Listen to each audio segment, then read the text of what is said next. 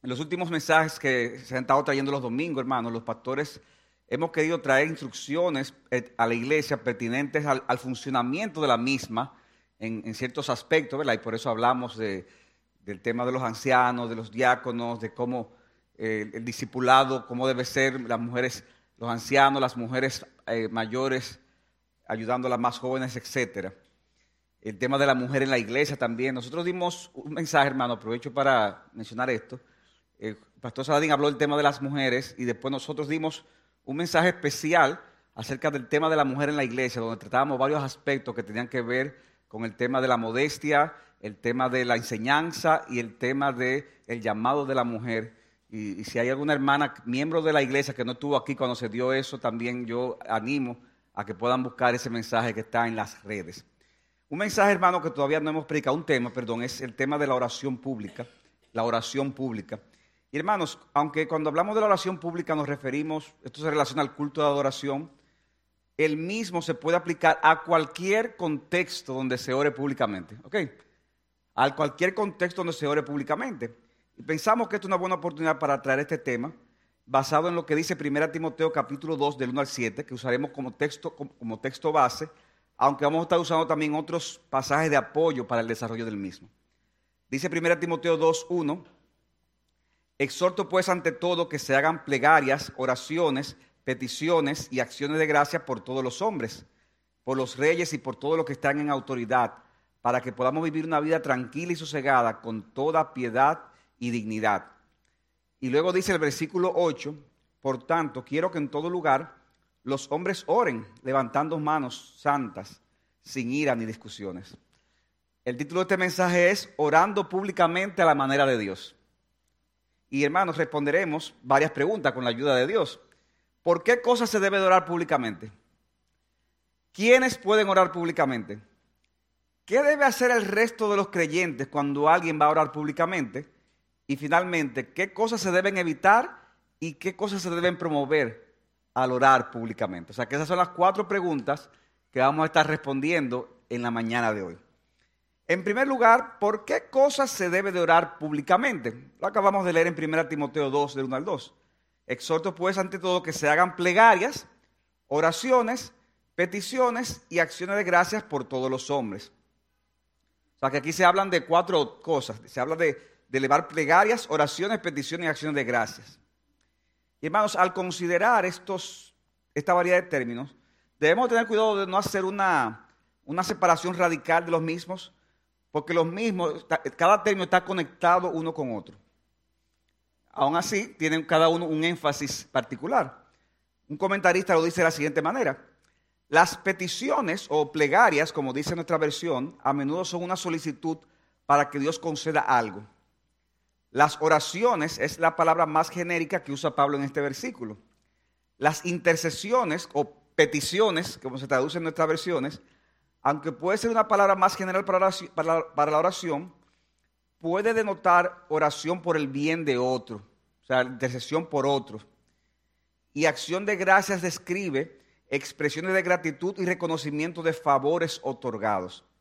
Aún así, dice este comentarista, las cuatro palabras probablemente no describen un menú litúrgico, sino que clasifican los modos de oración. Es, es la oración pública en la que uno eh, interactúa y, pide por otro, da gracias, eh, hace peticiones en sentido general. Y hermanos, ¿por quiénes uno debe orar según este texto? 1 Timoteo 2.1. Dice, por todos los hombres, sin distinción de raza, condición social, económica. Debemos de orar por todos los hombres. Esto incluye oración por la conversión de hombres que no son creyentes. Pero luego Pablo aplica esta oración por todos los hombres, de manera específica a las autoridades civiles. Y dice, por los reyes y por todos los que están en autoridad. O sea, es por todos los hombres, pero él aprovecha y dice, déjame esta aplicación. Como es por todos los hombres, eso incluye por los reyes y por todos los que están en autoridad. De modo, mis hermanos, que es nuestro deber orar por aquellos que ejercen el gobierno de esta nación en sus diferentes esferas, por el poder ejecutivo, poder legislativo, poder judicial o cualquier otro poder. Nosotros debemos los cristianos orar para que haya jueces que hagan justicia, para que haya policías que enfrenten la criminalidad, porque haya autoridades que traigan el orden necesario y tengan la sabiduría para tomar las mejores decisiones. Mano, nosotros debemos de orar por eso. Pastor, pues yo oro por eso yo veo que la autoridad siempre mete la pata. No, sigo orando por eso. Sigo orando por eso. Usted no sabe si a lo mejor por, por su oración la cosa no está peor de lo que pueda estar. Uno no sabe el bien que uno produce cuando uno ora por otro y en este caso por las autoridades. Dice Pablo, oren por las autoridades para que podamos vivir una vida tranquila y sosegada con toda piedad y dignidad. Una vida tranquila y sosegada, sin sobresaltos. Debemos orar por salvación de las autoridades que son incrédulas. Dice versículo 3, porque esto es bueno y agradable delante de Dios nuestro Salvador, el cual quiere que todos los hombres sean salvos y vengan al pleno conocimiento de la verdad. Orar porque sean llenos del temor a Dios a la hora de aprobar o impulsar leyes y acciones. Y orar por las autoridades que son creyentes, las que son creyentes, para que se mantengan fieles a Cristo. Mire, hermano, hay autoridades al día de hoy que son creyentes, que están en el Congreso, que están en el Poder Ejecutivo, que están en el Poder Judicial. Y quieren que sepa, que le, diga algo, no es fácil. No es fácil, no es fácil. O sea, la presión que tienen, la, la, la agenda tan agresiva que hay, tienen que mantenerse fieles, tienen que mantenerse eh, firmes para no, no caer en tentación. A veces hay que tener cuidado porque puede, correr, puede haber algún peligro. Entonces, es nuestro deber orar por aquellas autoridades que conocemos y sabemos que son creyentes y que están ahí, echando una batalla del cual nosotros eh, tenemos que dar gracias a Dios que están ahí, pero tenemos que soportarlos, eh, apoyarlos en oración. O sea que la primera pregunta es, ¿por quiénes debemos de orar? Por todos los hombres. Y de manera específica, Pablo hace el énfasis de las autoridades, eh, las autoridades de, la nación. Segunda pregunta, ¿quiénes pueden orar públicamente? ¿Quiénes pueden orar públicamente? Hermanos, los pastores son los principales responsables de la dirección del culto. Ellos son los, los representantes oficiales en, en, el sentido general de lo que se hace en la iglesia. Pero hermanos, cualquier miembro de la iglesia cualquier miembro de la iglesia puede participar del privilegio de elevar ante el Señor rogativas, peticiones y acciones de gracias. Cualquier miembro de la iglesia. Ahora, hermanos, debido al énfasis que vemos en las escrituras con respecto al liderazgo masculino, se les exhorta a los varones a que tomen la iniciativa en este asunto. Repito, debido al énfasis que vemos en las escrituras en el liderazgo masculino, se les exhorta a los varones a que tomen la iniciativa en este asunto. 1 Timoteo 2.8 dice, por tanto, quiero que en todo lugar los hombres, y ahí la palabra es los varones, oren levantando manos santas sin ir a discusiones. Es decir, que estos hombres deben orar con una disposición santa de querer agradar al Señor y con una actitud humilde, con mansedumbre y con un espíritu de unidad con otros creyentes. Porque los hombres tendemos a veces a ser pleiteros y, tendemos a ser muy fuertes con nuestras eh, posiciones y con nuestras situaciones. Y por algo dice Pablo, mira, yo quiero que los hombres oren. Ahora, que la mano que levanten sean manos santas. y dice, sin ira ni discusiones. O sea que si hay situaciones que hay que resolver, que se resuelvan. Porque debe ser un espíritu de unidad. Yo no hago nada levantando mi mano, ¿verdad? Muy, muy, muy espiritual. Pero en la práctica yo soy un chimoso, yo tengo ira, yo discuto, yo soy un ente de disensión. No es la forma correcta en la cual los hombres deben de orar. O sea que se exhorta a los hombres a que tomen la iniciativa. Sin embargo, entendemos por la palabra que esta exhortación no excluye a las mujeres de que también puedan orar públicamente. Los hombres deben tomar la iniciativa, pero entendemos que eso no excluye el que la mujer pueda orar. En Primera de Corintios, por ejemplo, capítulo 11, versículos 5 y 13, en el contexto de regulaciones que Pablo está dando de, de las reuniones de la iglesia, una de las cosas que las mujeres hacían era orar. Dice, pero toda mujer que tiene la cabeza descubierta mientras ora o profetiza, deshonra su cabeza porque se hace una con la que está rapada.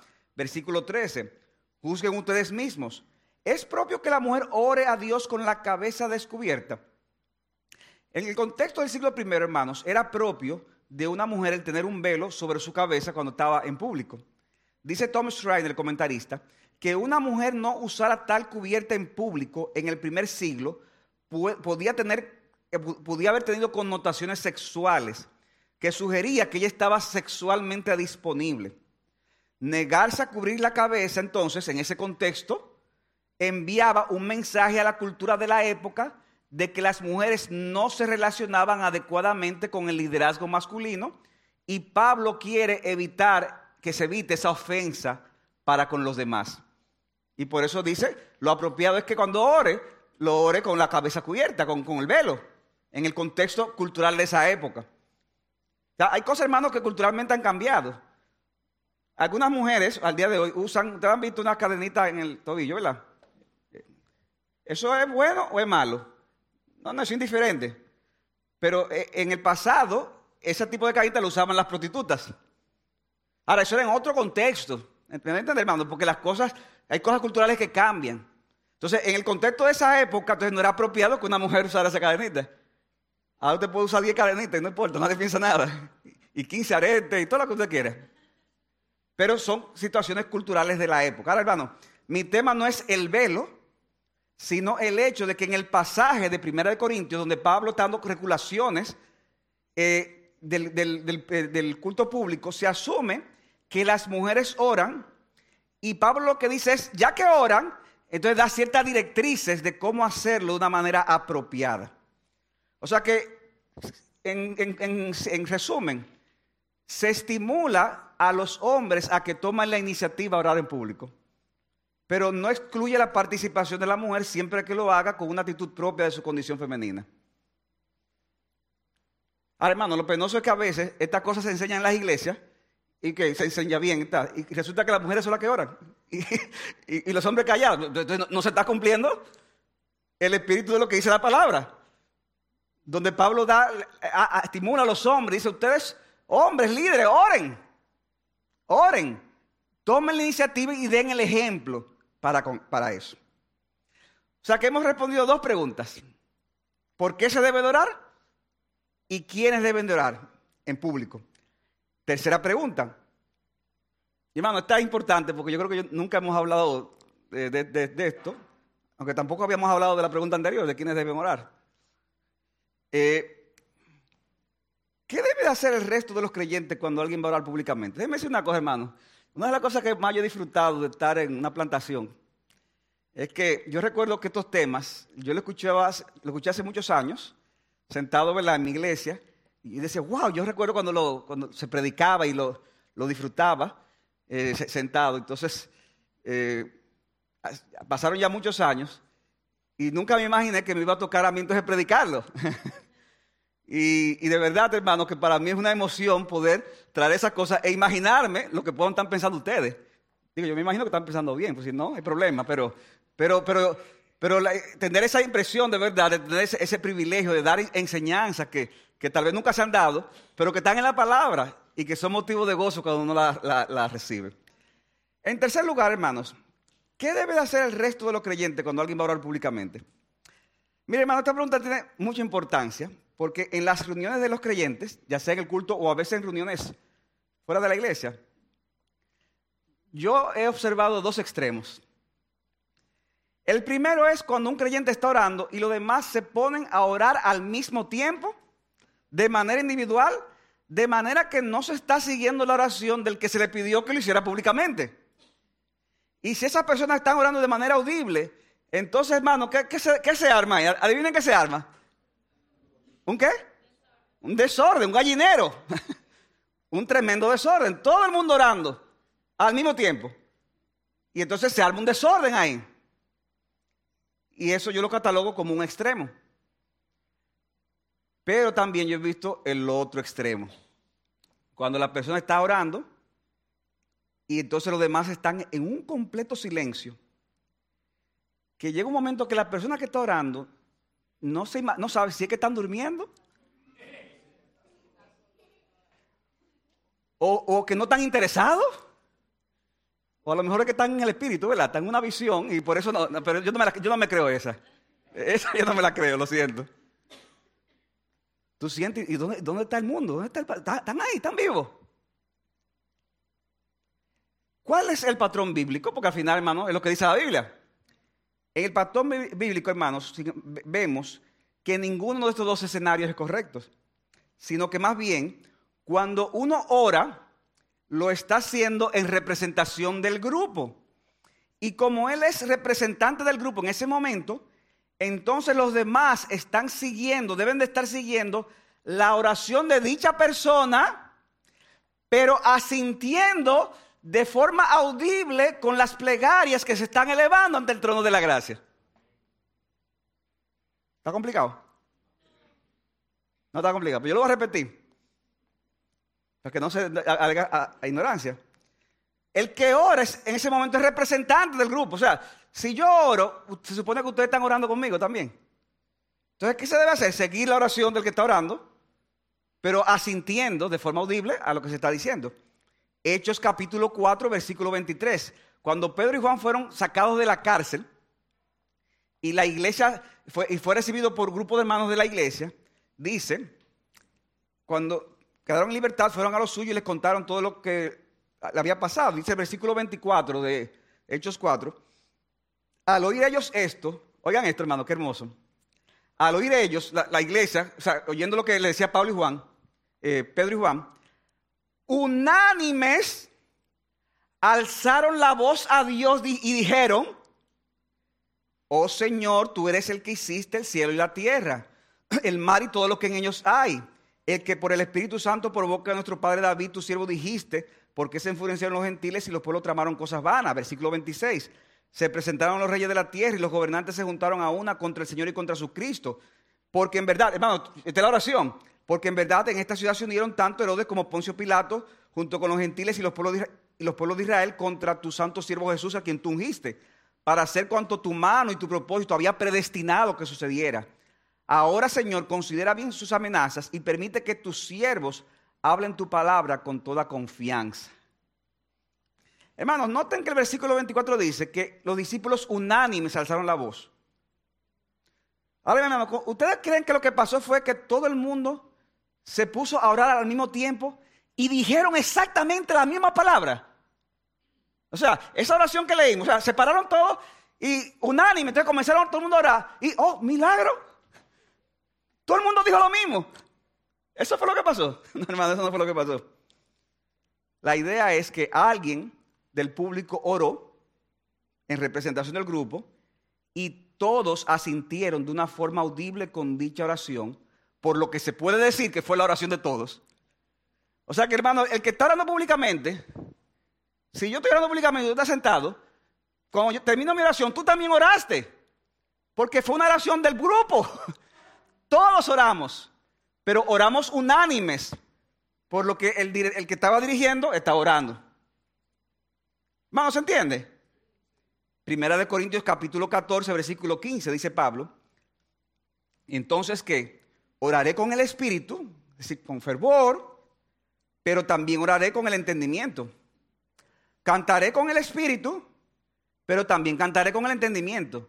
De otra manera, dice Pablo, si tú bendices solo en el espíritu, pero, pero la gente no entiende lo que tú estás diciendo, oigan esto, ¿cómo dirá el amén a tu acción de gracias el que ocupa el lugar del que no tiene ese don? Pues tú no sabes lo que tú has dicho porque tú bien das gracias, pero el otro no ha sido edificado. O sea, se supone que lo que yo vaya a orar y lo que yo vaya a cantar, la iglesia tiene que entenderlo.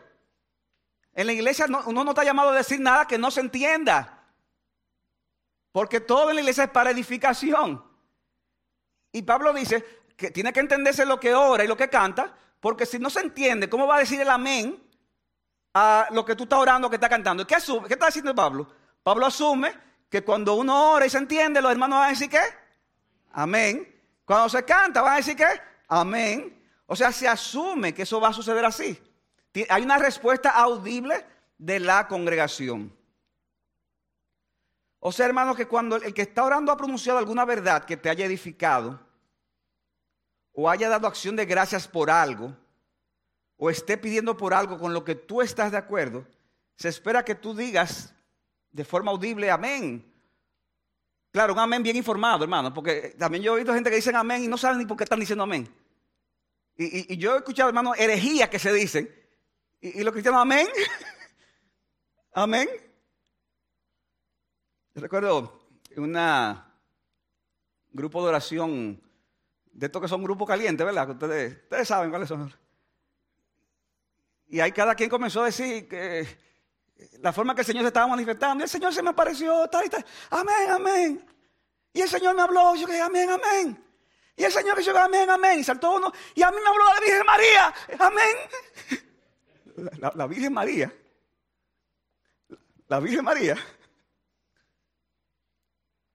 O que a veces la gente dice cosas que, que no sabe qué hacer. Y, responde de una manera irreflexiva. No, el que ora tiene que orar audiblemente, pero tiene que ser algo bíblico lo que está diciendo, ¿verdad? Y en base a eso te dice amén.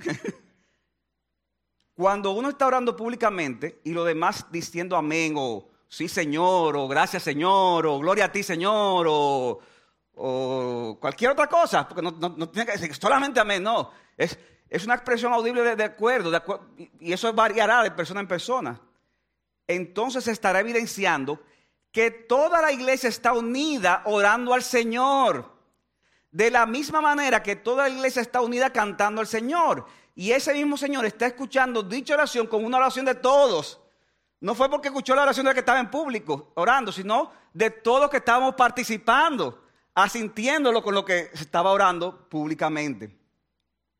No estamos diciendo que cada creyente ahora tiene que hacerlo de una manera mecánica. Ah, bueno, ya, espera que el pastor el cantar ahora. En, cada palabra voy a decir amén ahora. Y no, no, no es eso, hermanos. Es, es, esto hay una individualidad de cada creyente, como el tema de los cantos, ¿verdad? Que a algunos le da deseo de decir amén, a levantar las manos, a algunos que se quedan en silencio, a otros que aplauden y hay otros que hasta se arrodillan en un momento dado. Hermano, todo eso son expresiones legítimas de la adoración. O sea que es, es es un amén, un asentimiento inteligente. Ahora, hermanos, yo quiero decirles, hermanos de Iglesia Bíblica Sola Gracia, lo siguiente. Porque ya, yo he dicho que es, es algo espontáneo, ¿verdad? De cada uno. Pero cuidado que por el temor a no lucir muy efusivos, parezcamos que somos personas mudas. Cuidado porque no querer lucir muy efusivos, parezcamos que somos personas mudas. Pero si usted no es mudo, entonces yo le animo, hermanos, a que exprese en oración y en alabanza y en medio de la predicación también cualquier sentimiento de alguna verdad la cual el Señor esté hablando a su corazón. Yo creo que hemos crecido mucho en el tema de nuestra respuesta a las alabanzas, ¿verdad? Y sobre todo con estas hermosas alabanzas que nos, brindan cada, cada domingo los hermanos para que todos participemos. Porque hermanos, el propósito de los que dirigen aquí no es, no es hacer un, concierto. El propósito es ser ayudas para que, para que todos alabemos al Señor. El, concierto somos todos nosotros. todos somos el coro en este caso. Y yo creo que hemos crecido en nuestra respuesta a eso. Pero al mismo tiempo yo creo que tenemos que crecer más en cuanto a nuestra respuesta congregacional a cuando alguien está orando y también a veces cuando uno está predicando un amén oportuno y sincero, déjenme decir, hermanos, eso agrada al Señor y es de ánimo para el que ora y para el que, el que predica públicamente. Amén. Ah, oye, pero no, se la llevaron, no se la llevaron, no. Yo, esperaba que, pero es que estaban tan concentrados que eso es bueno también, una iglesia concentrada, porque hay iglesias que dicen muchas expresiones audibles, pero no, están pendientes. ¿Y de qué habla el pastor? Yo no sé, yo lo que sé que dije mucho amén. Bien, hermanos, habiendo respondido por qué cosas orar, quiénes pueden orar, qué debe hacer el resto del grupo cuando alguien está orando, finalmente, y un poquito más ampliamente, qué cosas debemos de evitar y qué cosas debemos de promover cuando oramos públicamente.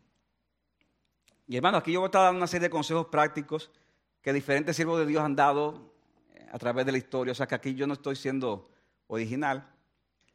Por un lado, hermano, con respecto a las cosas que debemos eh, evitar, cuando oremos públicamente, cuando a ti te toque orar, seas hombre o seas mujer, evita los estribillos, sobre todo si tiene que ver con el nombre de Dios. Y hermanos, eso, déjame decirle algo, hay que tener misericordia porque a cualquiera le puede pasar. Cualquiera se para en público, viene los nervios o por alguna razón algo y, y de repente lo está repitiendo y no se está dando cuenta, se da cuenta el reto. Menos la persona, hay que tener misericordia, pero lo digo hermanos para que trabajemos con eso. No deja de ser molestoso el que se repita de manera insistente una misma palabra o expresión. Y si esa palabra hace referencia al nombre de Dios, entonces podríamos estar siendo culpables de tomar el nombre de Dios en vano. Mira, Señor, te pedimos, Señor, porque tú, Señor, sabes, Señor. Espérate, o sea, si yo hablara contigo y te repito mucho tu nombre, tú vas a decir, ¿es loco que tú estás? ¿Qué, te he dado? Pero Dios es más real que, que, nosotros. Entonces, si es más real que nosotros, hermanos, entonces tenemos que tratarlo como un ser real. Y tenemos que tener cuidado con eso. Debemos recordar que le estamos hablando a Dios mismo. Y debemos de tener cuidado porque Él es el Señor Todopoderoso, el Santo y el Soberano.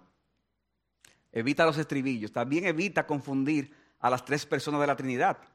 Y esto es una confusión que puede reflejar una debilidad teológica, pero que es importante corregirla. Hermano, nosotros creemos que hay un solo Dios que subsiste en tres personas, Padre, Hijo y Espíritu Santo, pero un solo Dios. Ahora, el Padre y, cada uno son plenamente Dios, perdón. Pero el Padre no es el Hijo, ni el Padre ni el Hijo es el Espíritu Santo. Y aunque en medio de la oración podemos intercambiar a las personas de la Trinidad, o sea, comenzar hablándole al Padre, después al Hijo, después al Espíritu, eso no hay problema. No debemos atribuir una cosa a una persona que le pertenece a otra. No debemos decir, por ejemplo, Padre, que eso se oye mucho. Y, hermano, no sé, cosas que son a veces inconscientes, pero la estoy diciendo ahora para que la corrijamos.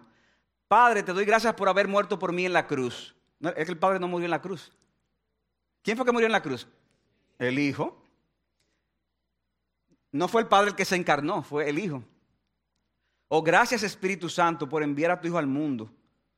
No, que no, fue el Espíritu Santo que envió al Hijo al mundo. ¿Quién fue que lo envió? El Padre. ¿Y el Padre y el Hijo enviaron a quién? Al Espíritu Santo. Ah, pues ustedes también en teología. Eso es lo que hay que aplicar en la oración. aplicar en la oración. Cuidado con confundir a las tres personas de la Trinidad. Evita, y esto le pasa a algunas personas, sobre todo a los pastores, nos pasa eso. Pero, pero no al pastor Saladín, porque el pastor Saladín jamás le va a pasar eso. Evita que la oración sea prolongada. Hay gente que se emociona, sobre todo, tengo que decirlo, a algunos pastores les pasa eso. Que se, se transforman, se conectan y pierden la noción del tiempo. El problema es que la pierde él que está orando. El reto que está sentado y ¿cuándo va a terminar? Hermano, podemos estar ante la presencia de Dios tan conectados y animados que nos desconectamos y nos olvidamos de que es una oración en la que hay todo un grupo, una congregación que está orando con nosotros, siguiéndonos, que están haciendo el esfuerzo, ya de por sí un esfuerzo. Y llega un momento en que se hace casi imposible poder seguir la oración cuando la persona sigue de largo. Una última cosa que se debe de evitar, evita que la oración pública parezca un sermón o un medio para hacer alusiones inapropiadas. O sea, hay personas que están atrapadas con algún tema, entonces como, no, le toca predicarlo, pero le toca orar, ahí, ahí, aprovechan la oración. Señor, te pido por estos pecadores que están en camino y, comienza un sermón. Entonces, no, no, no es un sermón, o sea, tú estás hablándole a Dios en ese momento. Hablándole a Dios en ese momento. Entonces, eh, que por cierto, a veces habla con el tema de la oración, de, lo que hablamos ahorita de los hombres, las mujeres, de que eh, nosotros hemos enseñado, ¿verdad?, que públicamente, ¿quién debe enseñar? Los hombres. Pero hay mujeres que aprovechan cuando oran públicamente para poder enseñar lo que no enseñaron, lo que no pudieron enseñar de otra manera. Hermanos, no debe de ser. No debe de ser. Tampoco hacer alusiones inapropiadas. Señor, te pedimos por fulano de tal que volvió y se emborrachó y, comienza... Eh, eh, lo que él, quiere, él quería que los demás lo supieran. Y como no se atreve a decírselo a 100 personas, dije, mira, te voy a decir porque parece un chisme. Entonces se lo dicen a Dios en oración. Fue a Dios, pero en público. ¿Y qué es eso? O sea, debemos de tener cuidado con no usar la oración pública para que parezca un sermón o para hacer alusiones inapropiadas. ¿Qué cosas sí debemos de promover en la oración pública? debemos de promover, hermanos, el uso reverente del nombre de Dios. Esto está relacionado con lo que decíamos anteriormente de no usar el nombre de Dios como un estribillo, pero el énfasis aquí es que como creyentes debemos tener ese sentido de confianza al hablarle a Dios, es nuestro Padre, nos perdonó y nos salvó por la sangre de Cristo, pero el sentido también de reverencia a recordar que Él sigue siendo Dios, sigue siendo, estando en el trono. Padre nuestro que está ¿dónde? En los cielos. Ese sentido de confianza, por ejemplo, cuando pensamos en la confianza, lo vemos en Gálatas 4.6, donde dice, y porque ustedes son hijos, Dios ha enviado el Espíritu de su Hijo a nuestros corazones, clamando, Abba Padre. Por tanto, ya no eres siervo, sino hijo, y si hijo, también heredero por medio de Dios.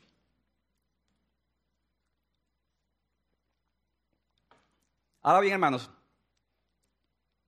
que yo estoy diciendo que no debemos de ser confianzudos ni irreverentes. Hay algunos creyentes, oigan esto, que creen que la expresión Abba Padre significa Papa Dios. Ah, Papa Dios o Papacito. Y tengo una noticia que dar, si usted pensaba eso, eso no significa eso. Murray Harris, un estudioso del Nuevo Testamento, y quien ha sido llamado una de las, una de las más grandes mentes griegas de nuestros días, aclara lo siguiente con relación al término Abba Padre. Abba, dice él, no es un término infantil de guardería comparable a papito. Era un término cordial y serio, pero también coloquial y familiar, usado con regularidad por hijos e hijas adultos al referirse a su padre. Unido a esta palabra familiar de confianza y obediencia infantil están las nociones de simplicidad, intimidad, seguridad y afecto. Entonces, para evocar la sensación de intimidad cálida y confiada que pertenece a la palabra, podríamos parafrasearlo como querido padre sea, Abba Padre, como una, traducción más exacta es querido Padre. No papito ni papá Dios, no, querido Padre. Es posible, dice él, que un sentido inadecuado de familiaridad con Dios por parte de algunos cristianos llevó a Pedro a decir, y se invocan como Padre a aquel que imparcialmente juzga según la obra de cada uno, conduzcanse con temor durante su peregrinación. Se está diciendo a cristianos, ustedes llaman a Dios padres. Lo que está diciendo, condúcanse con temor.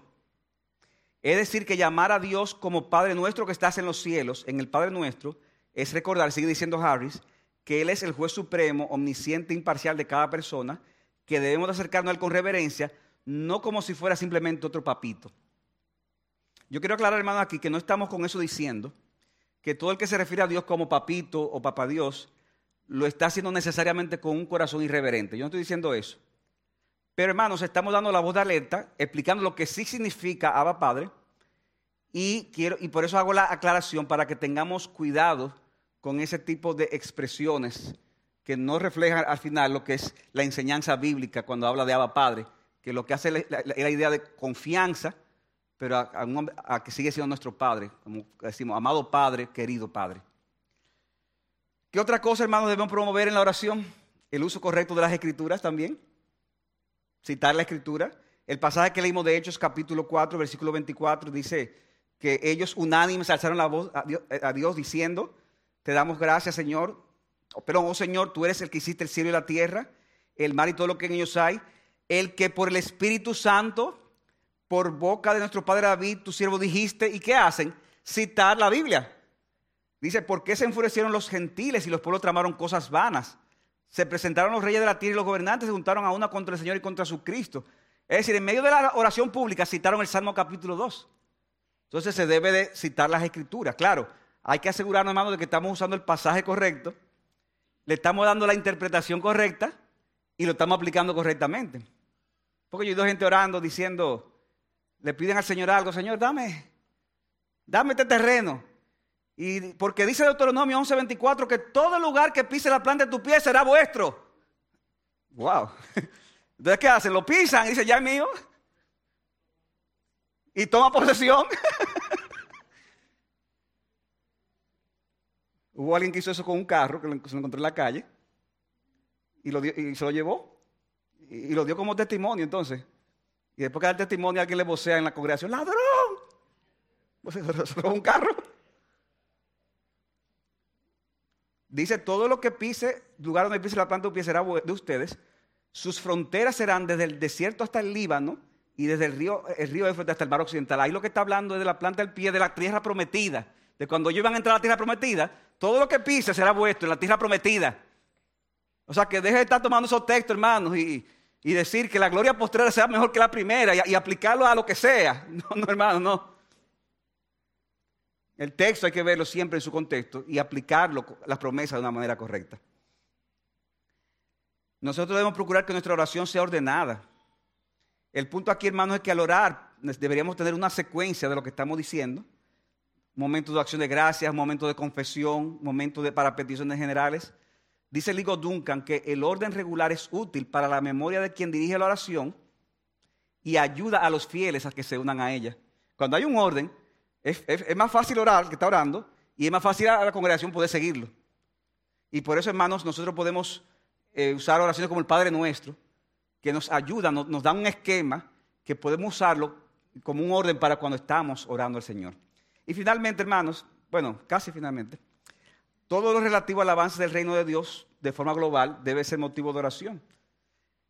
o sea, no, no, debemos permitir, hermanos, que nuestras oraciones públicas sean simplemente orar por salud y por fulano y por sutanejo y porque van a operar a fulano de tal y porque todo eso está bien, pero hermano, no, debemos delimitar las oraciones a eso. Debemos de orar, hermanos, por el reino de Dios, por el avance de la iglesia en el mundo, por que se levanten otras iglesias, para que Dios fortalezca a los hermanos afligidos, para que le dé, perseverancia a los que están siendo perseguidos en otros países. O sea, tener esa mentalidad de reino. Y por eso, hermanos, que ustedes ven que nuestra lista de oración, ¿cómo, son nuestra lista de oración? En la oración se habla acciones de gracia por lo que pasó el domingo pasado. Pero también se ora que por el próximo culto, por otras iglesias. Y también entonces se oran por peticiones de salud o peticiones puntuales. Y yo creo que debemos de crecer todavía más, hermanos, en el sentido de tener un sentido misionero. Orar, hermanos, no solamente por lo que pasa en nuestro país, hermanos, sino que ahora mismo hay creyentes que están siendo perseguidos. Ahora mismo hay creyentes que están siendo asesinados, que están escondidos, que están en situación. Y nosotros tenemos que orar para que el reino siga avanzando, para que Dios tenga misericordia y para que si van a morir, Señor, dale fortaleza para que no niegan a Cristo y mueran como murió eh, Esteban, mirando la gloria de Dios y a Jesús a la diestra del Padre. Finalmente, hermanos, al orar debemos de orar con un fervor sincero y apropiado. Un fervor sincero y apropiado, pero que sea natural. Que sea natural. No debemos de orar como si estuviésemos dándole la impresión de que estamos aburridos o que lo estamos haciendo por obligación. Hermanos, cuando oramos, y eso se aplica privadamente también, pero públicamente cuando oramos, estamos frente al Dios incomparable, al cual no solo tememos, sino que tenemos esa extraña mezcla de que lo le tememos, pero lo amamos y deseamos estar con Él. lo le tememos, le amamos y deseamos estar con Él. Por lo cual debe de haber ese fervor sincero y apropiado que mencionamos. Ese sentimiento de fervor es expresado de una manera hermosa en el Salmo 73, 25 al 26, donde dice el salmista, ¿a quién tengo yo en los cielos sino a ti? Y fuera de ti nada deseo en la tierra. ¿Y, qué decía? y no deseaba comer, estar con su familia, sí, pero, pero en comparación con Dios, nada deseo en la tierra. Mi carne y mi corazón pueden desfallecer, pero Dios es la fortaleza de mi corazón y mi porción para siempre. Porque para mí estar cerca de Dios es mi bien. Y por eso, hermano, debemos de orar con fervor, con intensidad, como, como, como, como que estamos hablando de alguien el cual estamos, eh, tenemos ese sentido de deseo, de amor, de esa pasión santa por Dios.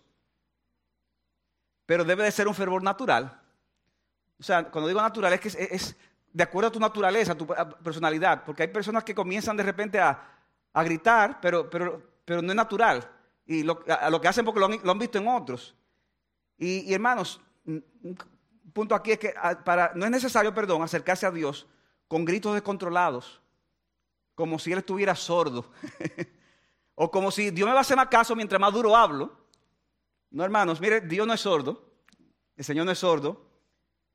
Debemos de orar con fervor, pero con naturalidad, y de una forma controlada, no dando la impresión de que tenemos una esquizofrenia, que estamos descontrolados.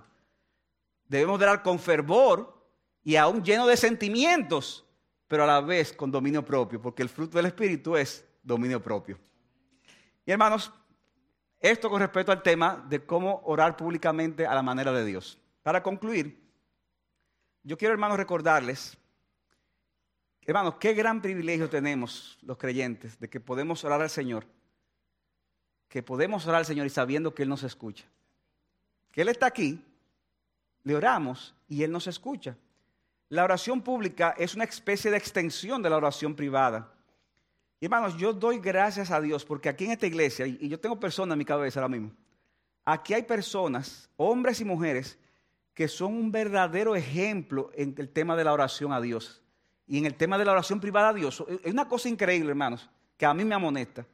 Aquí hay hombres y mujeres que están sentados aquí hoy, que son un ejemplo a seguir en el tema de batallar con Dios en oración. Mis hermanos, los que son así, sigan batallando en oración y que esto sea un estímulo para todos los demás, para que todos crezcamos en este difícil arte de la perseverancia en la oración, tanto pública como privada. Estaremos mal si procuramos trabajar en la oración pública y descuidamos la oración privada.